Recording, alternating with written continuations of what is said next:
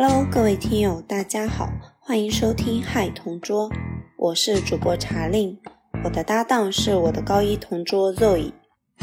嗨同桌是一档轻松自在的漫谈节目，和你一起分享我们看过的书影，交流我们生活中个人的经历和感悟。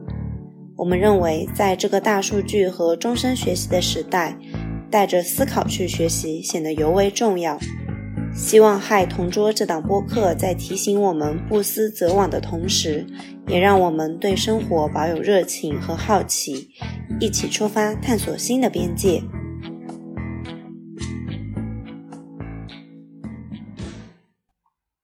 那我们真的、真的、真的开始了。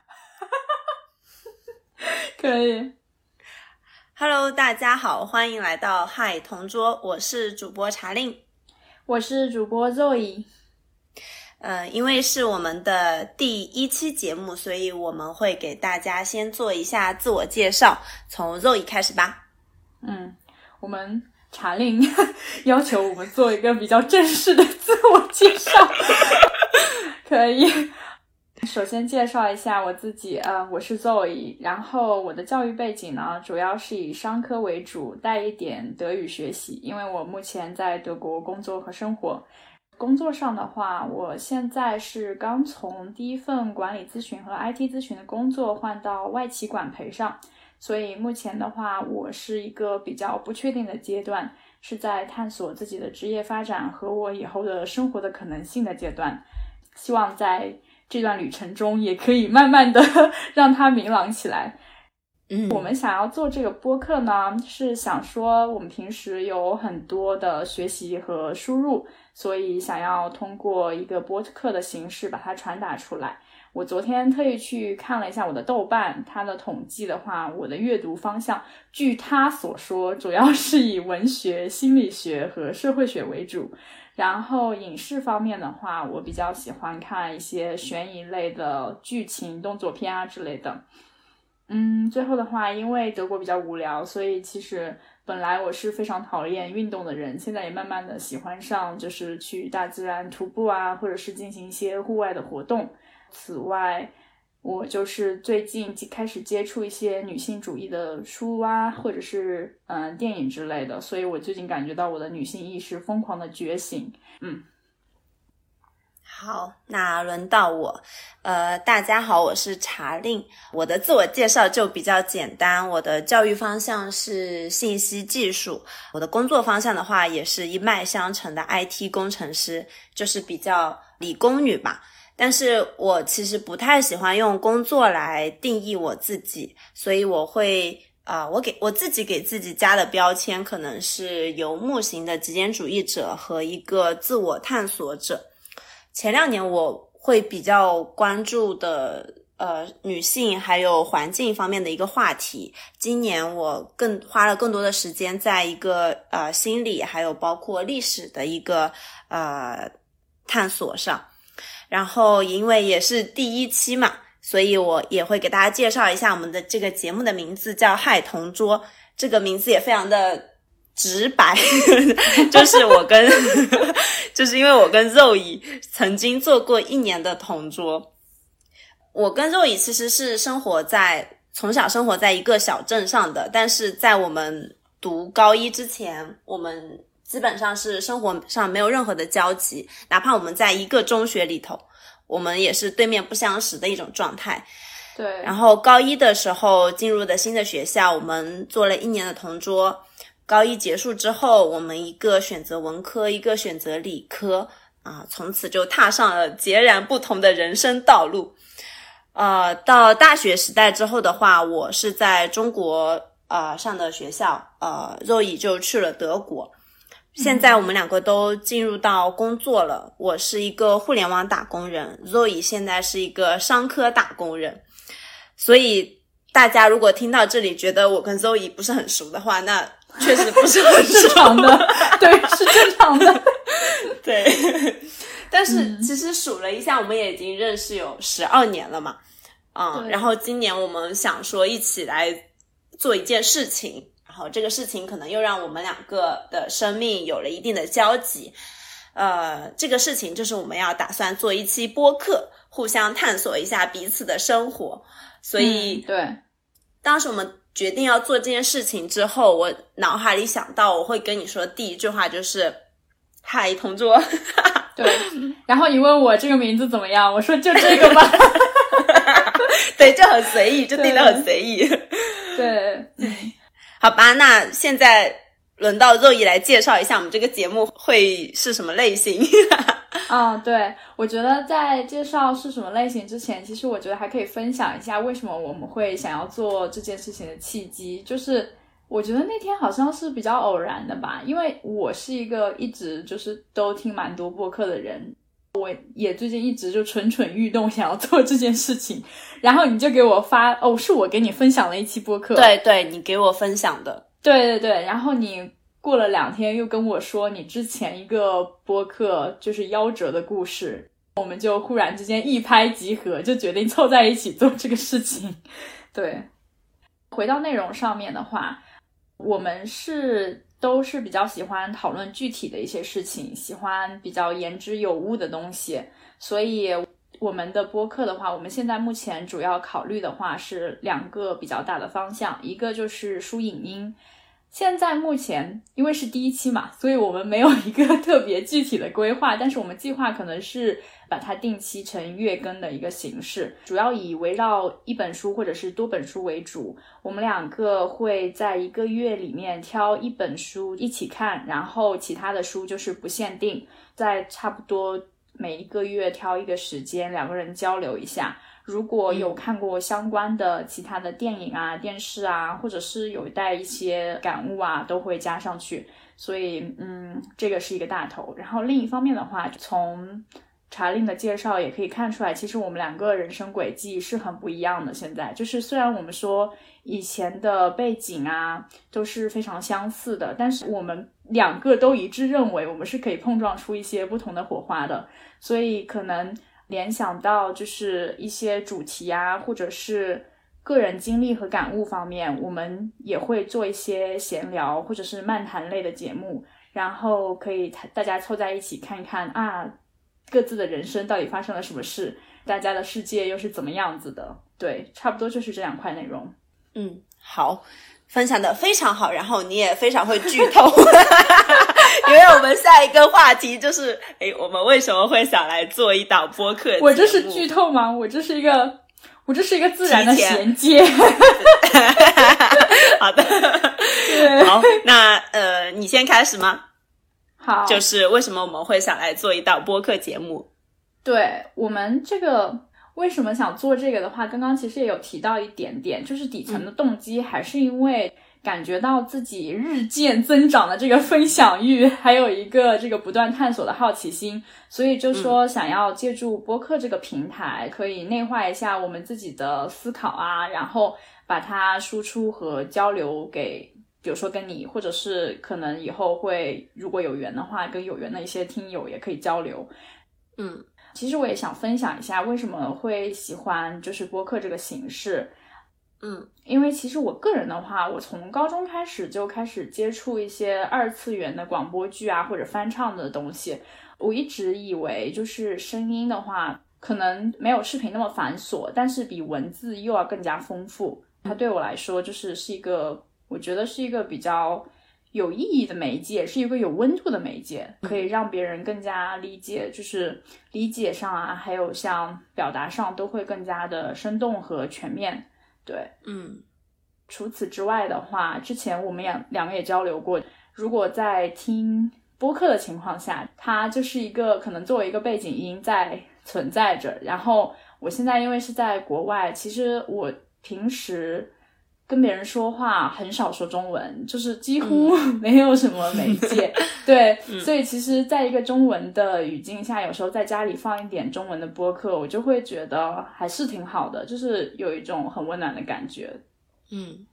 好吧，那轮到我来分享。其实你刚才有提到一个词，就是有温度嘛。那我平常的话。因为也是出差比较多，所以我也有收听播客的习惯。我会觉得，就是很多播客主就是像我自己遥远的朋友那样的感觉。嗯，第二个的话就是我会觉得播客它是有能够发生神奇事件的力量的。就是你前面其实也分享到，我们恢复我们这一次恢复联系的契机，就是你当时给我分享了一个播客。然后我还去看了一下，其实我们在这件事情之前，应该是过年的时候才互相发了一下信息问候，新年快乐。对，然后再上一次聊天的时候，可能还是你入职的时候了，所以就是其实中间有很大的对，很久以前了，对。对，因为我们上一次见其实是我二零年疫情爆发以前，就是回国的那一次，对对对对。对，所以我觉得就是，如果不是因为播客的话，哦，我们可能会需要更多的时间才才搭起这个恢复沟通的桥梁。然后我也觉得，我们做这件事情，假设我们有听友的话，可能会 激励到我们的听友去联系一下他们的老朋友，我觉得也是一个很不错的事情。对，然后第三个的话，可能跟我。本身比较有关比较大的关系吧，因为我其实并不是很会去维护关系的，包括像过年过节啊，感觉嗯也不太会去主动说要跟朋友去呃主动问候，因为我也觉得就是这种形式你很难去聊到灵魂天，我是比较喜欢聊灵魂天的人，是是我给你发的新年快乐吧？好像是我在看冬奥会，然后给你发了，好像是德国什么什么，然后我就给你发了一张。对对对，但但但我确实不是很会维系朋友吧。除此之外的话，还有一个就是，但与此同时，我也是一个很喜欢去跟别人合作的人。就是我觉得，呃，跟别人合作会有一种比自己一个人做会更有力量一些。然后我也觉得很多事情都是自己一个人做的嘛，像你刚才讲到的很多输影音，那其实像是一个输入的过程。但是我们做播客的话，像是一个。哎，你来我往，然后会有一些碰撞，然后也会有一些火花，所以这个是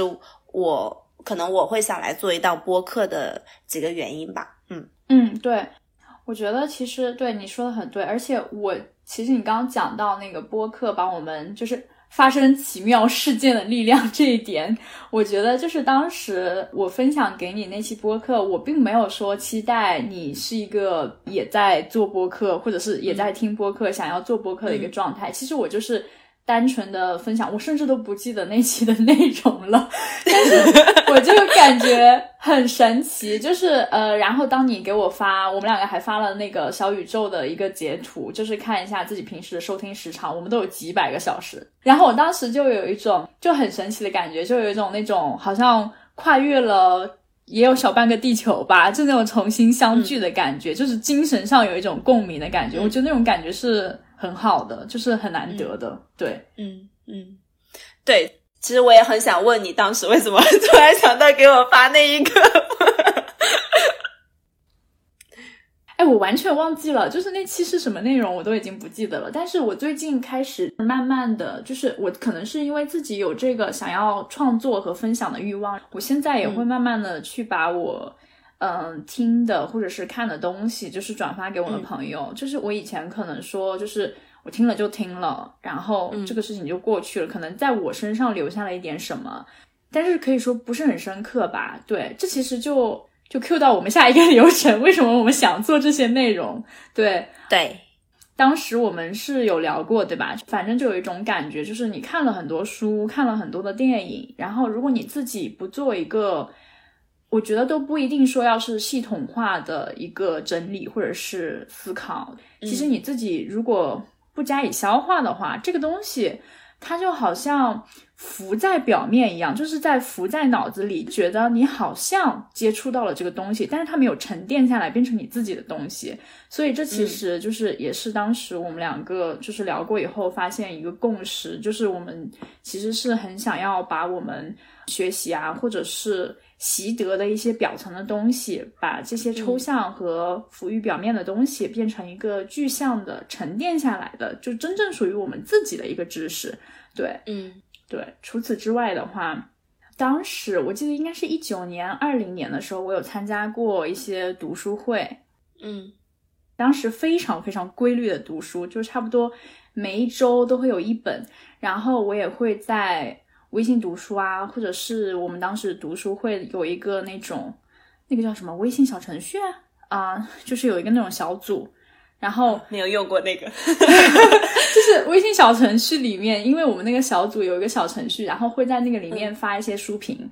嗯。嗯，当时那个读书会给我的感觉就是，我们其实互动并没有非常的强烈，它就是可能有时候会有一些线上的活动，但是因为时间的限制，我其实也很少参加。但是我会去 stalk 窥屏，就是 看他们的一些分享什么的，我觉得是一件非常好的事情。对，然后当时也给我养成了非常好的读书的习惯。但是这件事情在我二一年开始工作，尤其是我上一份工作还是咨询类的。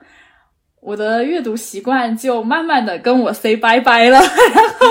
然后，所以其实，嗯，通过这个播客的话，可能我们也可以就是建立起比较好的习惯。经过那两年读书会的经验，其实我是感觉到有两句话是我觉得我对阅读的理解。第一句话就是我觉得是毛姆的一本书，叫《阅读是一座随身携带的避难所》。这本书跟这个名字我觉得关系不大，就是你们如果去看的话，这本书它就是毛姆，就是写了很多作家一些东西，还是比较诙谐幽默的文笔。但是这本书它的名字我很喜欢，因为我觉得我自己就是这样，我有时候会觉得，如果是周末我什么都不做，躺着，我不是说躺着不好，它也是一个休息的过程。但是我个人来说，就是我更加喜欢去。做一点充电的活动，可以让我整个人没有那么焦虑。因为有时候我躺个两天，我心里就很难受，就是有一种焦灼的感觉。理解，你有吗？对对，所以我觉得它是一种很，最起码我可以在躺完两天以后，我告诉我自己啊，我看了一本书，哪怕它跟我的那个工作没有直接的联系，但是我就是觉得它让我心里更加舒服了。其实我觉得我们现在生活目标就是为了让自己更舒服嘛，对吧？对，然后另外一个的话就是跟你一起讨论过的，你的话是不思则罔，然后我当时写的是尽信书不如无书，信是相信的信，意思就是说，你如果全然的接收书里的知识，不如没有这个书，因为有一些书你也知道，它可能也有糟粕的部分，也有精华的部分，我们得要去自己。进行思考啊，进行筛选，看一下哪一些书是比较好的。对，嗯，我看你一直点头，你有什么想补充的吗？啊，我可以补充一下我读书的这一趴吧，因为我其实是从去年吧，二一年的差不多七八月份才开始阅读，就我之前其实一直是没有阅读的习惯的，因为我。嗯，工作比较疲惫的时候，我会想去做一些让我自己大脑完全放松，就不用动脑子的事情。嗯，但是去年呃七八月的时候，也不知道就是受了什么刺激吧，反正就开始建立了这个读书的习惯。但是我读书的话是用的 Kindle 嘛，就是没有用那种在线的，因为我觉得那个对我眼睛不好。啊，很伤，是的，是的，对对对，很伤眼睛。Kindle 其实是一个比较单向的。一个阅读器吧，或者说我我可能没有使用的很好，所以我我比较多的习惯的话就是啊阅读，然后会有那种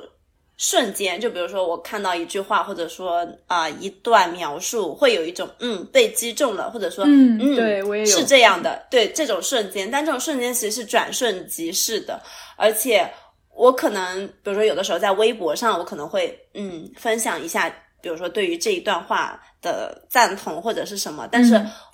我不会在自己的朋友圈或者说这种熟人网络上去去发表。对，所以其实你是没有说针对这一段去啊往下再去呃深挖一下，或者说再去深度的理解一下，你就是浅浅的在你的脑皮浮过一层。所以，我其实我是觉得比较可惜的，嗯，所以也是我说的那个不思则罔嘛，就是这个意思，嗯。嗯，对，哇，你刚刚说的，我再补充一下，就是你说有一种忽然之间被某一句话灵魂击中的感觉，就是这个我也有超级 超级多这种瞬间。然后我其实也是用 Kindle 比较多，因为我现在在国外嘛，其实买书不是很方便。我一般纸纸质书的话，我只会看德语或者是英文的书，因为那样子的话，我感我感觉我更加容易心静下来。然后如果是中文书的话，这边也很难买到，所以我一般都是看电子版的。如果有 Kindle 的话，我就会看 Kindle。Kindle 我觉得它很好的是，就是它可以舒缓你眼睛的压力，但是真的像你所所说，它就是非常的单面，对，有时候很卡，非常的慢，然后对。就不想吐槽了，然后那个，所以其实我用微信读书也用的比较多。我觉得它有一个很好的地方，就是我最近发现，我现在微信读书的那个，我会分享一些想法嘛，就是你说的那些瞬间，我就会觉得哇，这就是我，我有共鸣，然后我就会把那一段线就是划上，然后会写一些我自己的理解。前两天也是因为做这个播客，我又去看了一下我的微信读书，我就发现其实有很多人。跟我产生了共鸣，就是他们可能收获了有几千个赞啊之类的，然后他们也会跟我产生一些就是交流，我觉得这是一件非常非常难得的事情，对，嗯，就觉得还蛮好的。好，感受到你为微信读书打广告的决心了，但是我暂时还是不会用的，没有，就我们刚刚说的这一点。也是回归到为什么我们想做这些内容，其实也算是找到一些志趣相投的人，可以及时的碰撞和输出。我觉得中国人吧，就是。很少，就如果不是正儿八经约下来吃饭，我们很少会谈到一些触及灵魂的话题。就是你说的刚刚那个叫什么来着？灵魂天，对，就很少会聊到灵魂天。就我们很多的话题可能是聊一些生活里的琐碎啊，或者是那些事情，对。但其实这一方面思想上的这一趴，我觉得也是很重要的，对。而且我一直觉得。我觉得每一个人他生活在这个世界上都是有他的意义的，就是每一个人都很不一样，嗯，尤其是其实我觉得我们之后也可以出一期，就是我自从二十岁来到德国以后，给我的世界观造造成的冲击，对，就是我就发现，呃，世界是非常多样的，然后你的人生可能。不只是只有一种可能性，不是说社会主流所认可的那个啊，你要高考，然后进到一所名校，名校以后毕业以后进入一所很出名的可能公司，然后赚很多的钱，然后三十岁三十岁的时候你结婚生子，然后好像就没了，就是那种人生看到头的感觉。对，其实对我来说，我现在不是这样想的，我觉得。就是人生会有很多的可能性，然后我们通过做一期做这些播客，或者是通过阅读，就是可能我们的人生长度是有限的，但是它的宽度可以是无限的。就是嗯，通过交流可以去有一个比较宽广的视野吧。嗯嗯嗯，呃，我很赞同你的这一点吧。就是嗯，因为我自己是非常不喜欢聊家里琐碎的。我不喜欢聊那些长短，所以对于我来说的话，我可能是就我现在有一个观点，就是人是在不停的流动和成长的嘛。我自己觉得，我开始对这个世界有一些兴趣，或者说我自己探索到我自己的兴趣的年龄，可能是在呃二十五岁左右。所以其实我是非常关心，并且我非常好奇我朋友们他们现在的一个个人成长呀，然后他们最近的。状态呀，他们关注的话题呀，我对这一切其实是非常好奇的。然后这也是我会觉得说，我想来跟你做一个这样子的播客，然后聊这些内容的原因吧。嗯，然后就比方说友谊好了，这就非常自然的引到了我们的下一个话题。我们好厉害哦，都不需要声音的 Q。好，对，然后我们今天还会聊一个。嗯，比较大的 topic 就是关于友谊的理解吧。嗯，我我现在说好了，因为我我觉得我们可能在读书时期对友谊的理解还是会比较像的，因为我们整体的基本的背景是比较类似的。就是，嗯，我现在去回忆起来的话，我觉得，呃，读书时代的友谊比较像是在快乐的打发时光，然后在过程当中也会有很多啊 emo 的瞬间，或者说是。不高兴的瞬间，嗯，因为我们从小到大在交朋友这件事情上，我感觉比较像是那种命运的安排，就是呃，不是说主动的去交朋友，我们可能有一个原则，就是我暂且称它为就近原则嘛，就是可能我们会跟同桌呀、啊同寝呀同乡呀，或者说是成绩差不多的人去自动的成为朋友，就是大家好像同质化的感觉会比较强，就是没有太多的那种个人的特色。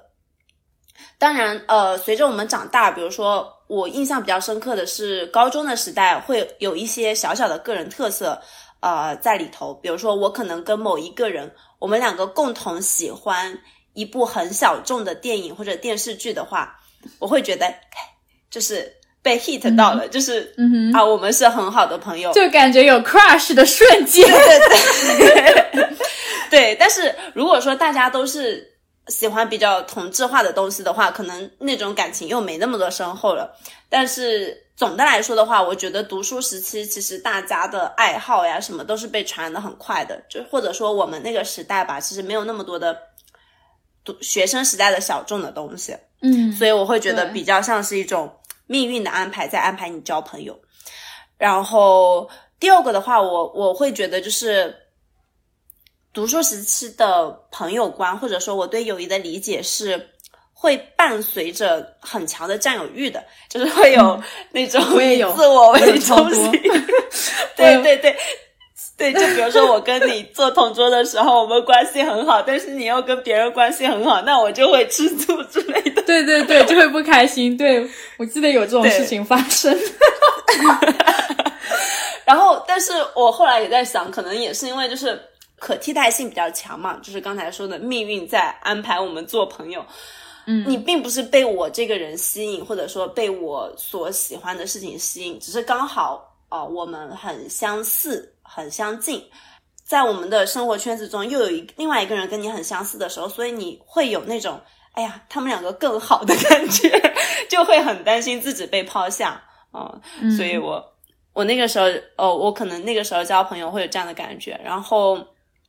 第三个感受的话，就是，呃，我们交朋友比较像是一期一会，就是伴随着我们小升初啊，初升高，然后再往上升，可能每一个时期的朋友就是陪伴你很短暂的一段时间，或者说你人生中的一段小小的旅程，然后你其实也是。大概知道这样一整个流程的，所以你离别的时候可能会特别的伤感。但是当你到新的环境当中去的时候，你也会就是跟着时间就是往前走了。对这个读书期间我理解的友谊，嗯，有一种被时间推着走。对对，嗯，其实我刚听你讲，我其实很有共鸣。就是一个点是，呃，我之前你刚提到那个就近原则。嗯，我有时候在想，我们现在觉得生命是在流动的，朋友是在流动的这个观点，其实可能也是因为原先我们因为时间啊、距离啊，或者是背景相似，然后把我们带到同一个地方。但是现在，其实我们可以看，我们当时有很多的初中或者是高中的朋友，其实是已经失联了的。就是对对，我觉得时间就像筛子一样，就是它可能把那些真正对你有吸引力的人。留在了你的身边，就是可能说不是说真的要每天去联系，但是是那种你就算不联系，你打个电话或者发条信息，你知道他还是在那里的那种感觉。然后你刚刚说那种升级的感觉，我就称之为打怪升级，你知道吗？我发现我是来德国以后，就是意识到这个问题，就是呃，尤其是之前跟我德国的朋友讨论。中国就是这个教育制度，它很特殊的一点就是，没错，我们初中、高中可能是因为地域是在一起的，但是一般小升初可能会有中考，然后中初升高，小升初没有中考。等一下，等一下，那就小升初，然后初升高，初升高有高有中考，然后对高升本是高考，对，它其实是一个，就是我称之为层层打怪升级，就是。嗯，其实你到最后你会发现，你现在的朋友都是跟你有相似教育背景的，就是，嗯，大家的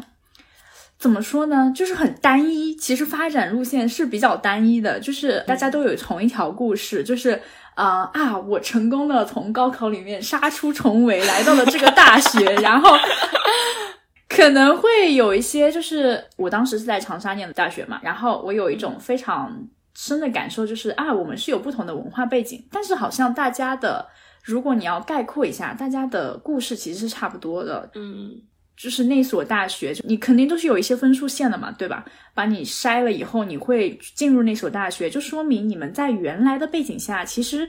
是大致差不多的。然后我就有那有一种那种感觉，就是我们的圈子。慢慢的被筛掉了，然后我发现我其实很少会有机会去认识到，比如说我是学文科的，我可能就会比较少机会去认识到一些工科的人、学音乐的人、学艺术的人这些这些人。那其实我们生活的圈子就越来越窄了，对不对？我来到德国以后，就发现很神奇，他们可能是因为就是没有高考这种东西。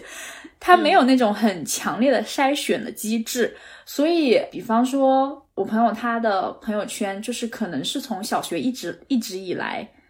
成长的，就那那十几个人，就是一一起念的小学，一起念的中学，然后他们在中学之后可以决定是否要去念大学，或者是他们去念德国叫 Berufsschule，就是技校，对，嗯，然后所以。我身边有一些德国朋友，他就是他的那个朋友圈里面干什么的都有，有在银行上班的，有在公司上班的，眼镜店打工的，建筑工地上班的，然后还有什么做兽医的，很神奇，各种各样的专业，我就觉得很有意思。但是这在我身边，最起码是在我身边是没有这个现象的。对我就感觉我们的圈子其实。因为这种教育制度特殊性，其实朋友圈也会随之慢慢的更替，有一种有些人就这样走着走着走丢了的感觉，就再也找不到他们的感觉。对，但是你刚才讲到你那个德国朋友的例子，我会觉得说，嗯，他们比我们还要就近，就是，对对对，是的，是的，是的。对，而且就对我我就会跟我的跟我朋友说，就是我就觉得你们好像就我经常自诩我是一个很国际化的人，因为就是国际我的朋 对我的朋友可能就是换了又换啊之类的。其实我的朋友因为我学业的关系，就是一波一波换了好几茬。嗯，对。但是你不觉得其实去认识新朋友也是一个就近的原则吗？其实你到了新的城市，一定会认识新的朋友。嗯，然后你刚刚说那个讲到这个高中的事情，其实我也也有一点想补充的。我觉得就是刚提到高考这件事情，我觉得其实高考，你现在回忆起来有一些很痛苦的回忆吗？你有吗？就是痛苦多一点还是快乐多一点？我会觉得感觉比较平淡，就是呃，痛苦的话可能就主要是在时间的作息上，就是真的睡得太少了。但是快乐的话，嗯。就就你大概能够回忆起来，当时就是会比较单纯吧，就是有个单一目标嘛。没错，是的，对对。而且其实高考快要临近的时候，我记得那一个月吧，我大概的心情就是非常的平静，或者说是有一点感伤，因为我我当时想的真的就是说，我要离开我的朋友们了，就是我能够感受到那种。从今以后，我不会再跟我现在这种朋友们维持这么好的关系了，就是会有那种带着伤感的情绪在看我们的友谊。嗯嗯，那个我我觉得我高考前好像主要想的都是关于 我们要离开，我们要分开了这样的一件事情。我已经完全没有这一段的记忆了。我觉得，就是我现在回想起来，我觉得高中其实是蛮美好的，就是。他可能生活非常非常的单一，但是就像你说的，他其实非常的单纯。其实那个时候我们是最单纯的，我觉得我们的目标非常非常的清晰，就只有一个目标，你只要学习就可以了，你什么都不用管，就是爸妈会帮你解决一些生活上的问题啊什么的。其实那个阶段真的是非常非常的单纯，而且我觉得那个时候除了就近原则的话，还有一个就是那种大家都是奔着同一个目标去的。嗯嗯，当然，它其中也有竞争，但其实更多的是那种啊，我是一个战友，我要奔赴高考的那种感觉，然后大家一起加油努力。你知道吗？昨天其实昨天正好，呃，我在看那个旧的相册，然后我就看到高三的那个相册，嗯，当时就是我拍了所有我在离开高中的时候，我拍了所有每一个人桌子上。刻的那种什么 fighting 啊，加油啊，你可以呀、就是那些鸡汤、好鸡汤便词签汇和刻字，对对对，就是那些东西。然后呃，我不知道你记不记得，就是其实我们每一个班的门口都会贴一个就是大家的合照，然后还会有一啊，个那个。我记得，就是有一个排名，就是有一个你的目标是谁，你的目标是多少，对对对就超卷，那个时候就很卷。然后有有有，对，但是那种时候的话，好像我现在想起来没有那种很大的竞争意识。哎，其实我是觉得大家都在很努力，就是我也希，其实我是我觉得无论是主动选择还是被动选选择，大家都要参加高考，都要全身心的投入去准备这个考试，嗯都有一种一起在努力，然后但是彼此祝福的感觉。就是不像现在，可能我也不知道，职场上可能竞争会比较残酷一点啊，还是怎么样？我觉得那个时候就是非常非常的单纯，然后而且就是我们那时候是寄宿制的嘛，对吧？然后也不能回家，然后就有一些很搞笑的事情，就是那种 就是那种一起订外卖，翻墙翻出去取外卖，然后晚上把那个外卖拿回家。你没有吗？那个我没有，你没有啊？天哪，你我没有好的学生吗？我就我记得非常的清楚，就是有一次那个我们拿了就是订了那个外卖那个烧烤，然后拿回家，我们当时是十点钟熄灯吧，然后那个阿姨寝室的阿姨不是会查岗吗？哇，然后我们当时大家关了灯，在厕所里面吃烧烤。救命！我已经闻到味道了。我觉得这种事情已经不可能再发生了。嗯，这历史不可能会重演，就是那就是你一辈子的记忆了。对，嗯，特别的神奇。然后你刚刚说占有欲，我不知道，我忘记掉我对你有没有占有欲了。但是我记得就是我们当时因为分班，高一文理分班以后，就是我们其实是在同一层。我们当时有一个那个差不多 A 六的那个小本子，你记不记得？每次就是写一写，啊啊啊！然后会扔到你的窗户里，然后你会再写一写，然后再还给我。对，嗯你会从我的窗户门口经过，然后我可能刚好就坐在靠窗的那个位置，然后你会很潇洒的丢给我一张纸条对或者一个本子。对，但是对，但我觉得我们当时是那个没有那种很强烈的那种，我我反正记得我们俩没有那么抓嘛，就是有传这些小纸条，然后也有一种那种想要维系这个友情的感觉，呃，但是没有那么抓马。我记得非常清楚的是，我当时跟我。高二认识的我一个朋友，哇，我们俩真的非常抓马，你知道吗？我就不是那个 A 六的小本子了，是那种 A 四的大本子。然后我就是那种在自习课上就那种写一整页，我这辈子可能都没有写过那么长的，然后写给他。可能是因为他之前，我们当时不是我们的高中其实是有一个初中的，我也不知道分部还是什么样，就是那个学校他不是可以有很多人升上来，对吧？很近。对嗯嗯对对对对，很近的那种关系。他当时就是有有几个朋友是从初中就升上来的，当时可能就是我也有占有欲，然后他的初中的朋友也有占有欲，他夹在中间就很尴尬。然后我们就是那种，我就印象非常的深刻，就是写那个长篇大论，超级的酸，然后就是。battle 来 battle 去，有时候还会哭，我就觉得现在想想真的太不可思议了。那个时候，天呐，太中二了。就是你呃会去人为的加一些、嗯拧巴，或者说是对对，其实根本就不是什么大事，但是你就好像觉得啊，这个人他马上就不是你的了，或者怎么样，但他 never 属于你，你知道吗？就是，而且真的是超级抓马。我现在想到这个事情，是我们我和那个朋友很久很久没有联系了。嗯上一次我们联系是他来瑞士玩的时候，嗯联系了一下，然后我们俩都是那种非常君子之交淡如水的感觉，淡如水，天呐对，哇，然后之前是那种恨不得是一坨浆糊缠在一起，你知道，都难舍难分的那种感觉，超级可怕。我觉得还有一个原因是当时可能没有什么安全感吧，对，你的可替代性太强了。对，而且你可能就担心啊，这个人你失去了这个人，好像就没有别的人了，因为你哦当时世界太小了、那种感觉。嗯是，嗯，所以那你现在会有有什么变化吗？就是在对待友情上，嗯。现在就很佛，就是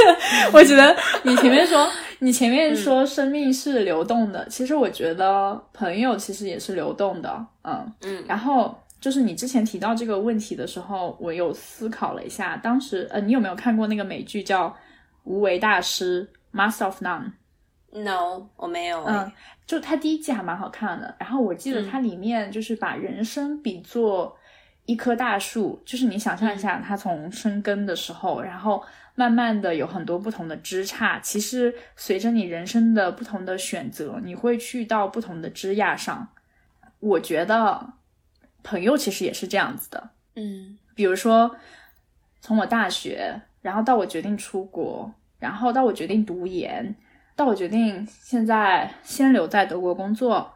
其实就是很多朋友他其实也有一样的选择，然后他可能、就是他可能在那个分支的时候就跟你岔开了，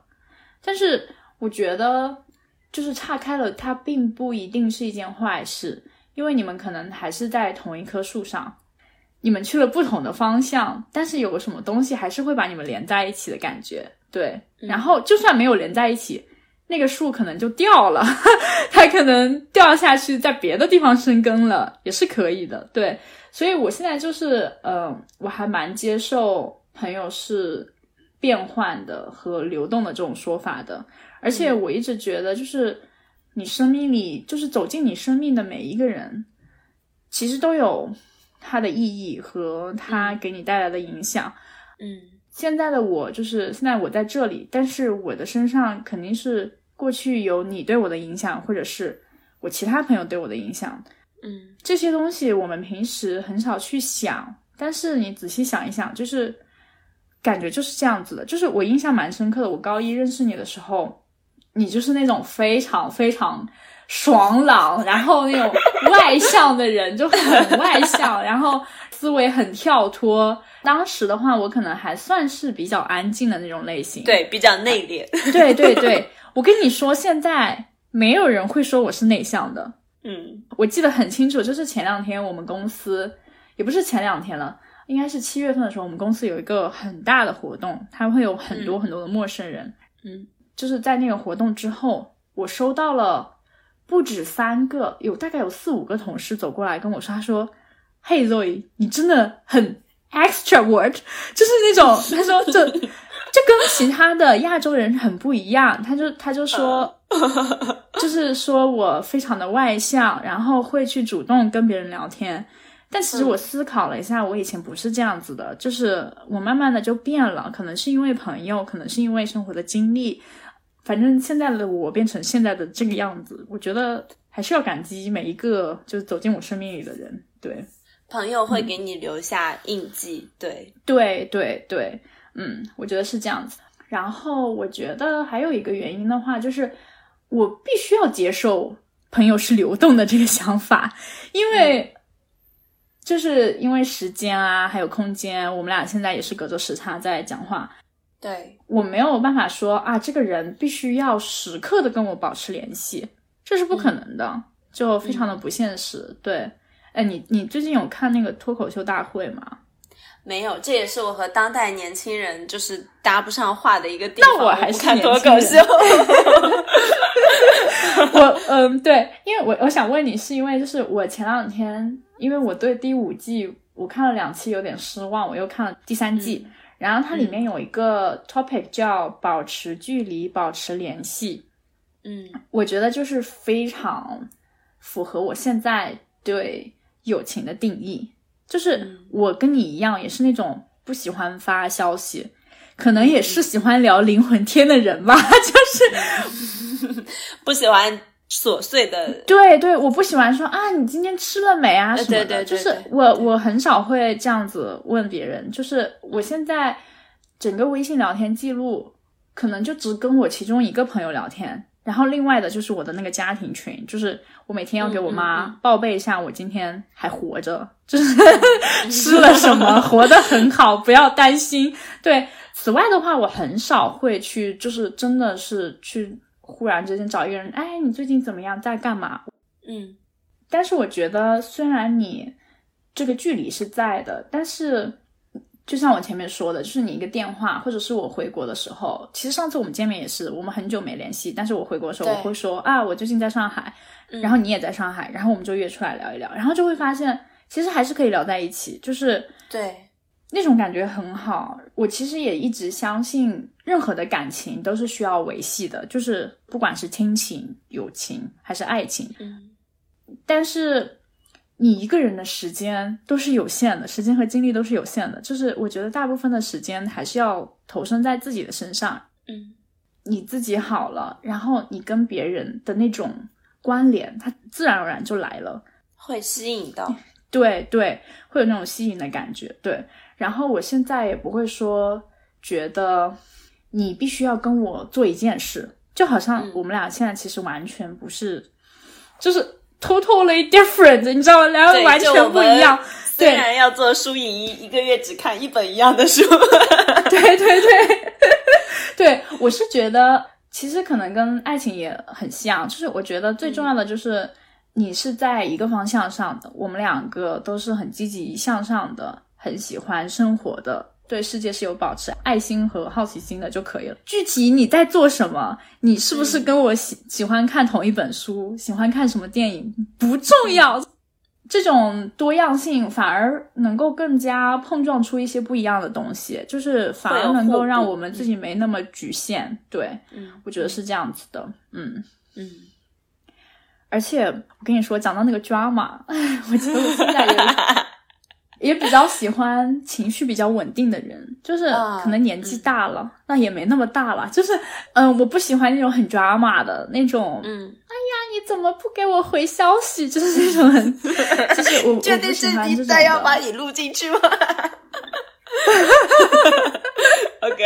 我觉得，我觉得好累呀、但是我觉得每一个人其实是有不一样的性格，他吸引到的人也不一样。就是可能嗯那种需要时常联系的人，他有能够跟他同频共振的人，我就不是那个人。对，嗯，你觉得呢？你觉得你有什么变化吗？就不想生硬的 Q 一下，你觉得呢？OK OK，就我其实也是整体上比较同意你刚才的观点的。然后呃，我其实也在回忆我这两年对友情的一个处理的一个状态嘛，因为刚才也自我介绍的时候也提到过，我其实是比较多穿梭在各个城市的，嗯就是不是一个很固定地方的这样的一个生活状态。那我觉得我前几年其实，在友谊上可能是比较窄的，就是呃，没有说去啊、呃想去认识很多新朋友的那种嗯冲动，也可能是因为我的精力可能被其他的事情占据了。我觉得我今年可能做的比较好的事情就是我。会愿意去主动 touch 一些新的朋友，因为我觉得新朋友是我现在的朝朝暮暮嘛。嗯然后我也觉得是，然后我也会呃努力的去维护和旧朋友的联系，但是这个维护并不是说，就是你刚才说的什么每天发消息，不是这种，我我是很想去接触到我的朋友们现在在关心什么，就是、呃你们现在成长到什么状态了，就是这个我是我很想要去了解的部分。灵魂天，对对对对，然后第二个的话就是，呃，你刚才也讲到一个情绪稳定嘛，嗯。就是不喜欢那么扎马嘛，这这个我觉得我就是还在一个成长的状态，因为我自己有的时候想起来我是比较呃拧巴的，或者说是在情绪上会很容易觉得受到委屈或者不是那么自洽的，嗯然后呢，但是我我今年有学到一个很重要的课程，也是我的新朋友带给我的课程吧，就是说，呃，你是可以去完全的表达你自己的情绪的，嗯，嗯，对，然后如果是真正的朋友，他们是会在意你的情绪，然后他们自己会做调整，对。对，然后如果不是真正在意的话，其实你也没有没有那么困难去跟他们 say bye bye，、嗯所以你这样的话，你通过你自己去维护你自己心态的平衡，你反而可以变得就是比较从容，嗯然后比较松对松弛，对我其实蛮赞同的，而且我觉得就是如果你交流的话，别人最起码知道，就是有些人他可能是无法意识到你的情绪是有变化的，他没有办法，对可能他就是比较钝。那个人就是钝感力很强，然后你就是很敏感，然后别人就是无法在乎。比较敏感。对，就是他可能首先他就没法意识，然后他意识不到的话，就肯定做出不了什么东西能够，嗯，跟你更好的磨合。然后我觉得，如果你说了的话，其实不一定说他要调整，但是你说出来，其实那个过程你自己其实就得到了一个释放，你自己就没有那么拧巴了。就是你说的过程，其实你就是有一个自洽的过程在里面。如果他是能调整的，就是说明你们两个是匹配的，或者是你也能够调整，就是相互调整嘛。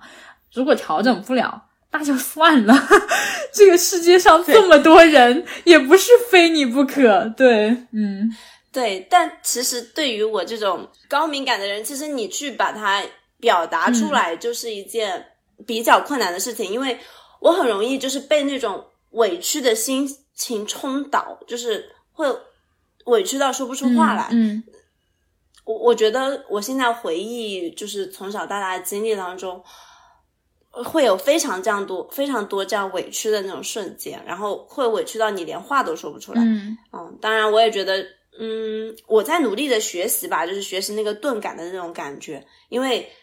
我尝试，我今年有过这样的尝试，然后反馈非常的好，所以我会觉得，嗯，后面会有。更好的动力去去去继续这样子的生活。嗯，对。其实我还有个问题，就是你刚刚说你在不同的城市里面穿梭，你觉得更换这个城市，你觉得你是怎么去认识新朋友的呢？你刚刚说你拥抱新朋友，就是具体是指什么意思呢？嗯，这个其实是有非常多机缘巧合的。我觉得就是我现在呃今年认识的新朋友嘛。其实我们是通过一个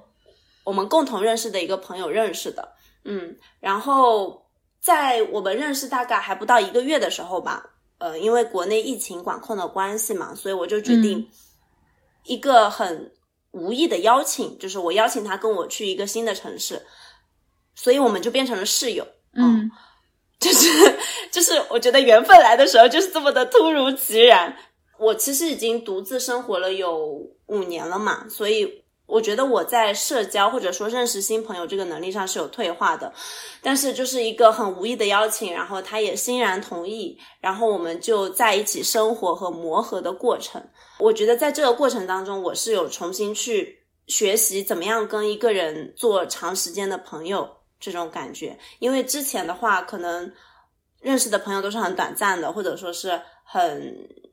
泛泛而谈的，嗯嗯，对。那我可不可以这样理解？就是其实有时候它其实还是一个很缘分的东西，它并不是说对对需要你非常的带有目标性或者功利性的那种心去说认识一个新朋友。我也是有这种感觉，因为呃，我现在不是在一个管培项目里面嘛，所以我其实每一段时间就要换一个城市。你知道超级搞笑！我今年四月份刚换到这个新城市的时候，我当时一个朋友都没有在这里。嗯，我下了那个，你知道那个 app 叫 Bumble 吗？No，它是一个它是一个 dating app，但是它有三种不同的模式，其中有一种就是 BFF，就是 best friend，嗯，那个模式。我在那个上面也见了两三个不同的呃人，我就发现，就是可能吃一顿饭。就没有下文了。我每一次可能说啊，我想要，我很想维系这段感情，但是好累呀，就是 我就是感觉要耗费的成本跟我。想要的，我可能还是心里没有那么想，或者是缘分没有那么到。对，然后等到我在这个城市待了一段时间，我可能因为，嗯，一个是我认识了我的室友。其实我觉得你刚刚也说，其实是变成了你的室友。我觉得室友他其实也是一个可以变成一个朋友的阶段，然后就是一个很好的途径吧，方式吧。对，另一个就是我在工作中也接触到了很多。同事，然后怎么把这些同事变成朋友，就是要看你们是不是大家是不是有那个时间。有的人可能就是已经结婚啦，已经生子了，那他可能就没有那个时间跟你一起出去 hang out 或者是怎么样。但有一些人就是周末啊约出去徒徒步、跑跑步、吃吃饭、探探店，就变成朋友了。就是自然而然的，他就有。我就发现，其实你去做你自己喜欢、感兴趣的事情，你可以认识到一些朋友，就是。不需要说，可能 Bumble 也是一个讲缘分的地方吧，就是 不是很需要刻意的，就是不要担心，如果你去新的地方，其实你的朋友慢慢的就会出现。如果你不是一整天都宅在家里的话，对我可能就是一整天都宅在家里吧。但是你刚才讲到工作的时候，我有回忆起来，就是嗯，我有另外一个朋友，就是是我啊工作上认识的嘛。然后他其实相当于是比我小几岁，然后是比较晚几年到呃我们这个公司的嘛。然后他有回忆到，就是最开始可能他啊加入我们这个团队的时候，会非常热情的邀请他一起打 Switch 啊，或者是 一起出去玩。嗯，然后所以我们可能还有一个比较重要的就是那个分享欲吧。比如说我是生活中发生什么事情，或者说我看到什么东西。我是比较有这种分享的欲望，会同步给到他，然后这样子会形成一种一来一回的这种交往的状态嘛。就是，嗯，其实我你刚才讲工作的时候，我有回忆到他是这么来说我的，因为我我现在其实已经想不太起来我们是怎么样变成很好的朋友了。对，嗯。我觉得还蛮神奇的，就是也挺看缘分的，嗯，对。哎，其实现在国内就是你会经常跟其他人合租吗？就还是不会？我不会，因为我一般就是住酒店的，嗯嗯。OK，我觉得可能这边有很多那种合租的公寓。然后我现在的室友，他其实我当时找房子的时候，我就特意，我有特意的去找一下跟我不一样的人啊。我现在的室友他就是学艺术的，学那个竖琴，嗯嗯，那个竖着拉的那个，对。然后他的生活就很有意思，就是跟我完全不一样。然后他也觉得我和他的生活完全不一样。嗯，我们两个的出生背景啊，各种方面也不一样。而且他比我小很多，他才二十出头。嗯。但是我们也会聊灵魂天，嗯，然后，然后就会发现我们俩其实是很像的，因为他当时呃是有权利决定我是不是他的室友的，啊，然后他决定定了我是因为他也觉得这种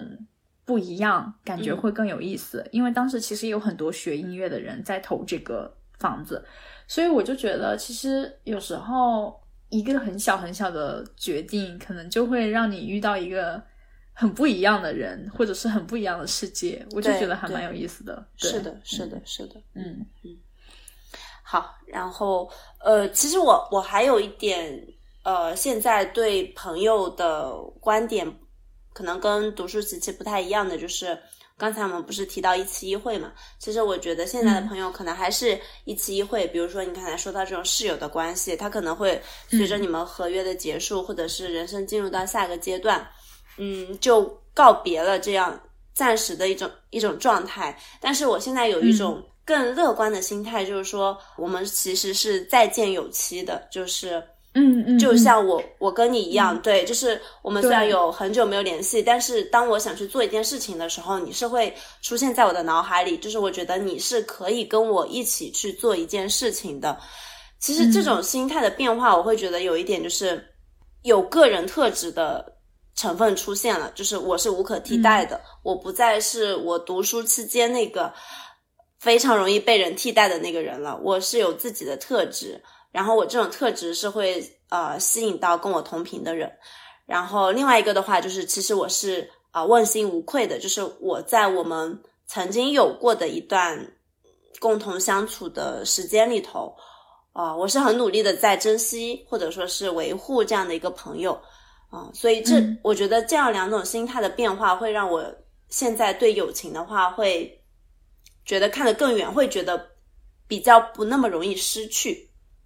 嗯嗯，对，我觉得其实还有一个信任的成分在里面，就是以前我们可能对友谊的定义是那种啊，我们要一起做很多事情，手拉手去上厕所、去打水、去食堂、去吃饭。对，但现在不是的，现在是。你知道有一个人在你的心里，然后你跟他是有那种连接的，就是是那种你很久不联系，但是一个电话把你们聚到一起，你们两个可以就是坐下来，非常非常自如、非常轻松的说一些话，吃一顿饭的那种感觉，就是，嗯，很不一样，就跟以前不大一样。以前可能更加单纯、更加表面，现在可能稍微深层次一点。对，而且我觉得现在的话，也有一种那种，嗯，尤其是你认识到这个世界很。很大，然后如果你能有一个人跟你其实有一些同频共振，就是一件很幸运的事情。对我觉得现在的话，可能对朋友会更加的，我不知道那个心可能会更加大一点，就是嗯，没有那么强的占有欲了。对对，而且就是是有一种我知道，也希望你过得好，但是如果你选择的路跟我不一样，那你就去走就好了，就是。就我也不会说去过度的，你其实也没有权利干涉，然后你会发现你自己也没有那个能力去改变别人，其实你更多的是改变你自己，然后你自己在在成长的过程中，可能你吸引到的人就是那个跟你有缘分的人，如果他没有缘分的话，他可能就慢慢的就走丢了，或者是你说的。可能江湖上就再也不见了，就是那种人，对，就是也有这种人嘛，对吧？嗯，就是在距离上保持一定距离，也是维持友谊的一个关键。对对，我觉得是这样子的。就哎，就想到这个的话，嗯，我想到我前两天不是刚看完那个从零开始的女性主义啊，里面，嗯，就是它有一篇章，它就是讲到那个朋友和恋爱的。我觉得我可以读一下，就是这一段。他说：“朋友之间不会建立起那种同归于尽的关系，所以闺蜜固然好，但那是另外一回事。就是和闺蜜是不会有一人一杀的。朋友之间是有一种类似绅士淑女的关系，就是不去干涉对方，保持一定距离，尊重对方的生活，不把对方拉到自己的生活里。”而恋爱是建立在分享彼此的关系，所以注定要走进对方的生活。对这段话，我现在是非常有共鸣的。就是我想了一下，我现在有很多朋友，他们可能在这边毕业了以后，有些人决定立立刻回国，有些人决定可能在这边先留下。当我的朋友如果告诉我他要回国了，我我可能会跟他交流一下，你为什么会想要回去啊什么的，但是你绝对不会说你不能回去，你知道吗？你肯定不会说出这种话的，嗯，做出这种反应。但是你假设一下，如果你的伴侣跟你说，他也不可能会在没有跟你商量的情况下就说啊我要回国了。那这不是扯吗？就是你都没有把我放在你的生活规划里。我觉得，就是如果是跟伴侣的话，肯定是有一个商量的过程，就是一起规划的过程，然后可能也会试图改变，或者是两个人找到一种可以缩小一点物理距离的方法。但是如果是跟朋友的话，就不会。朋友的话，OK，你做了决定，我希望你好，我们以后还是会联系，回国请我吃饭呀，就是这种很轻松的。你不会说你为了我，你怎么就没有考虑过把我丢在这里的感受？就是你不会那么抓马了，你知道吗？就是已经完全不会做出那样的反应。我觉得就是真的很不一样。对，嗯，其实我觉得友情还是很不可替代的。嗯，你学会了完全尊重那一个人的决定。嗯，对对，而且以前的话，大学还是高中的时候，反正有时候。那时候还很不懂事，你有时候就会觉得这个人跟我不一样，然后你会去 judge 他，就是其实是其实是不是那种恶意的 judge，但是可能会伤害到另外一个人。嗯，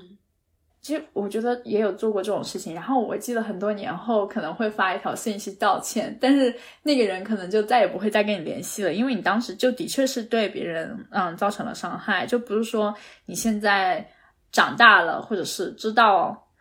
就意识到当时，或者是悔过到当时的那种不当的言行，就可以挽回的。就是那个人就是这样子，就跟你再见了。对，但是现在这种事情应该不会再发生了。所以，我我现在可能会觉得，朋友之间比较理想或者比较好的一种状态，可能是互相成就吧，互相帮助和互相成长。嗯，对，包括就是我们可能现在。哦，共同去做一些事情，然后这些事情是让我们两个人都能有所提升的这样的一种状态。就是这里的话，其实会想分享一下，你有没有看过那个《那不勒斯四部曲》啊？那我看过，我没有看书，它是那个《我的天才女友》呃，对对对对，是那一本那个电视对吧？嗯嗯嗯，就我我我其实还没有完全看完那个书的开头，我看了一部分，就是它有描写两个女孩的那种友情嘛，那种友情当中其实是带着一些嗯，怎么说嫉妒，或者说是呃，你应该能理解或者纠缠，相互纠缠的那种感觉，对对，其实你应该也比较熟悉吧？就是我回忆到我。中学时代的时候，我我会有那类似的那种感情，嗯，因为你的朋友可能是刚才我们有提到，就是比较同质化强的人嘛，然后他肯定会在有一些方面是比你要优秀，然后你可能会一方面觉得说挺开心，但另一方面又会有一种嗯类似呃妒忌或者说是羡慕的那种心情，嗯嗯，我我现在会觉得说。我我在学习的事情就是说，我是真心诚意的为我的朋友感到开心。就是当我的朋友们成功的做做成功一件事情，或者是我帮助他们，或者说我为他们的成长而奉献我的一份力量的时候，我能够真心诚意的为他感觉到开心啊！我觉得那种是我现在更理想的一种朋友的状态了。嗯嗯，对，我觉得你刚刚说那个我还蛮有感触的，就是可能以前在还没有非常。深刻的认识到这个世界以前，就是大家对成功的定义其实是很狭隘的，嗯，就好像只有一种可能，然后只有一种定义。那种情况下，就好像啊，我的朋友，尤其是在国内，就是我，我不知道其他的家庭是怎么样。我妈经常拿我和其他人比较，嗯。嗯，包括现在其实也是，就是他经常会拿我和其他人比较，但是从某一刻开始，我可能就不是很在乎了。嗯，以前我可能真的会听进心里，就是觉得有点扎心。嗯，然后就会觉得我要做的比他好，就是他虽然是我的朋友，但是有一种那种无意识的竞争意识。对，有一种那种无意识的攀比在里面。现在的话，一个是我觉得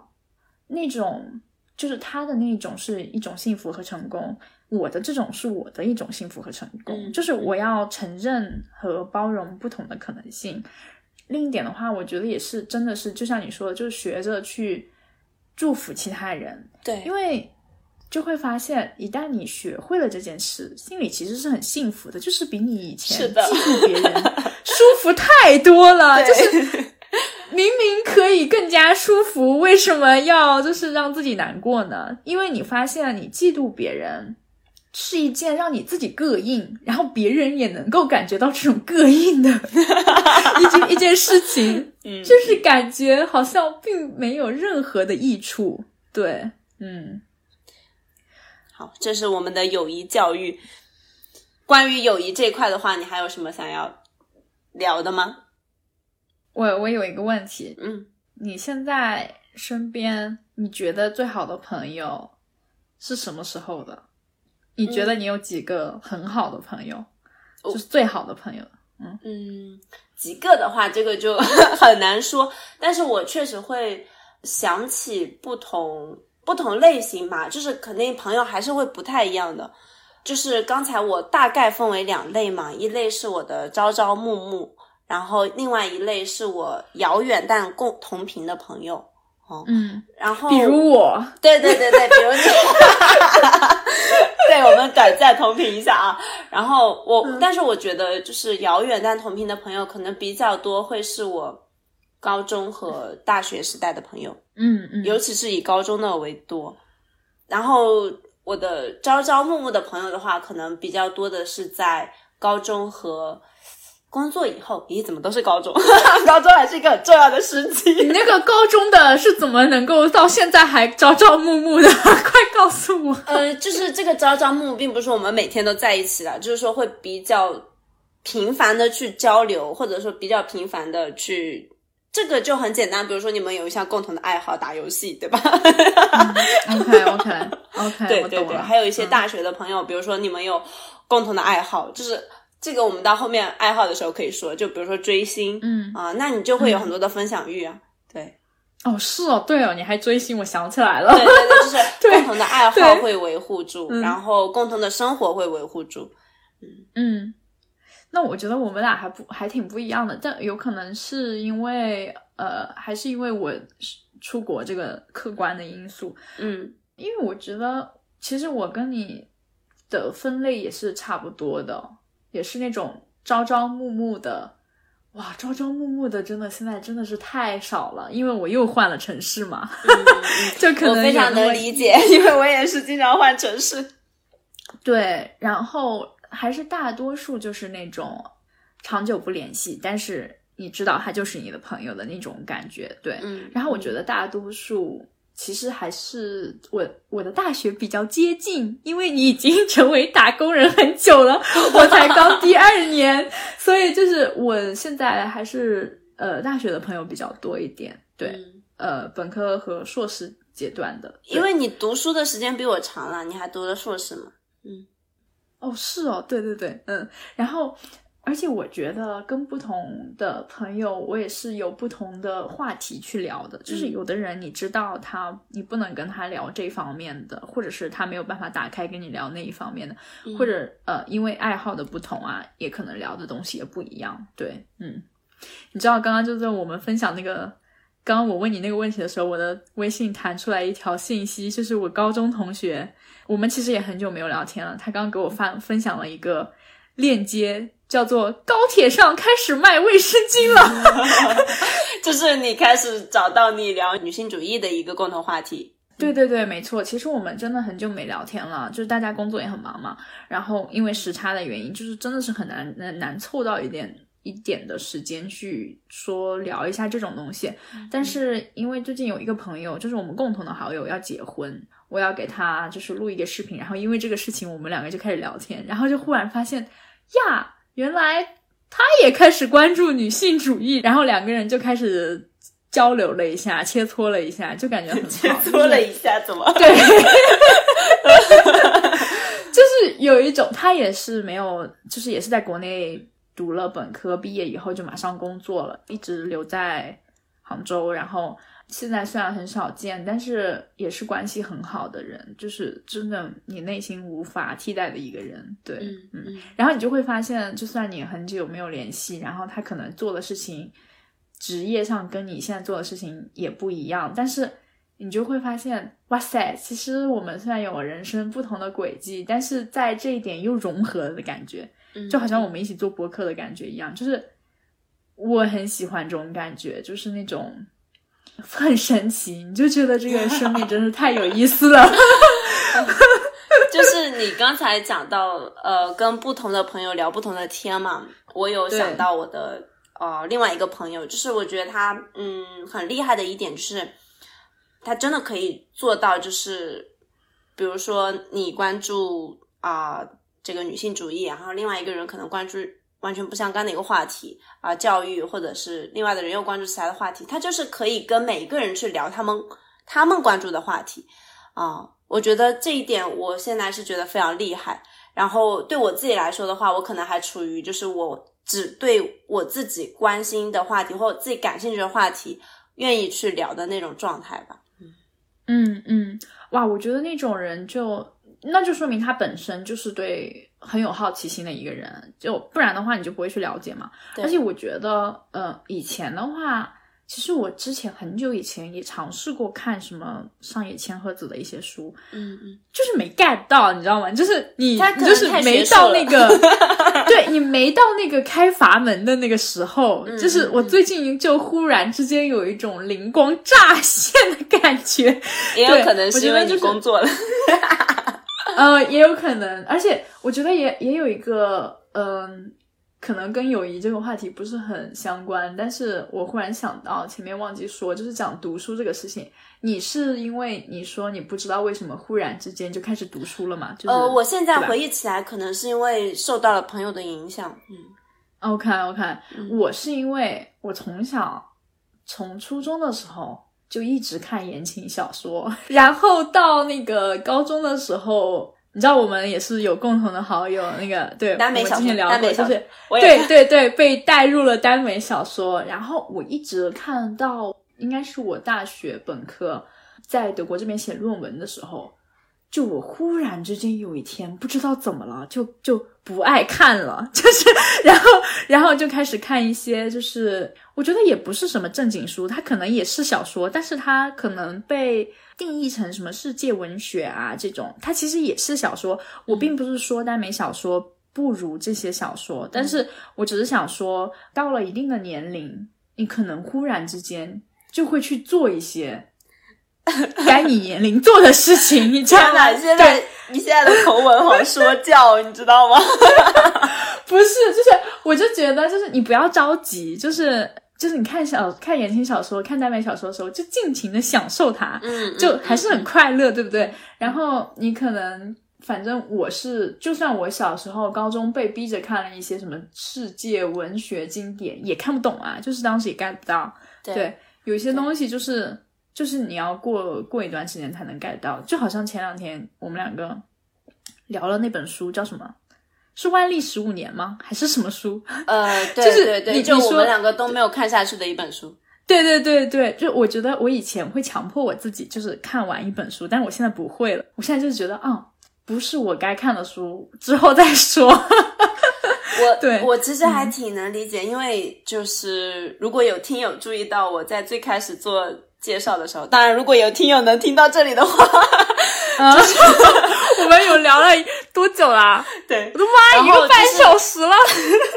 就是最开始的时候，我有提到，就是我在工作特别忙的时候，我可能就会想做一些不动脑子的事情嘛。那种事情的话，可能就是看小说，或者说看耽美或者看言情小说，我都看。嗯，就是我还是直到现在也还是能够体会到那种快乐的，就是你不用动脑子。嗯。但是与此同时的话，你有的时候可能又会想要上进一点，或者想要努力一点。对对，我觉得就是卷的吧，就是没有办法躺在那里，你不能心安理得的躺。对，我觉得我可能看了，我现在如果让我去看一本言情、一本耽美，我看的过程可能是快乐的，但是我边快乐边焦虑，会有罪恶感。嗯。对哦哦，我想起来，我知道为什么了，就是当时我在写论文，我要告诉自己，我应该做正事，应该要去写论文。如果我看一本所谓的经典，那我有一种我其实也在学习啊。但如果我是 看一本那个，我如果是看一本网文，或者是就是那种只是为了爽一下的那种网文，我就会觉得。我边看就内心啊那个躁动不安啊，就真的是觉得哎，这个时间怎么会浪费掉呢？就那种你虽然一边快乐，但一边又很纠结的那种感觉，你知道很复杂，就无法就是很。单纯的享受，所以后面我就干脆就放弃了，就是就可能就彻底失去兴趣了。对，那我可能还是太卷了还是在努力的说服自己，就是我也会有你刚才说的那种感觉，但是当我想放松的时候，我就会告诉我的大脑，你就放松吧。嗯，对，我觉得有时候可能也是要那个关一下那个阀门。就是要按一下休息键，就是我觉得有时候为什么人的设置是没有那个开关的呢？要是有开关就好了。好，把 你的卷就留着自己，我们还是要做我们听友的朋友，可以不要干涉太多他们的选择。对不起，没有没有，也是一种分享。对，嗯，对，人还是很不一样的。嗯，生气，行吧，那这一期。也有一个半小时了，那我们就感谢我们的听友。如果我们有听友能够听到这里的话，那你一定是我们的真爱。嗯，哎，你已经就是你已经有一个听友的概念了，对我还在自嗨 i n g，你知道吗？就 是要对我们的听友负责。嗯，好的，好，那我们这次节目就录到这里吧。对，好，非常感谢。行，那就嗨同桌，下次再见。嗯，好，再见。好，拜拜。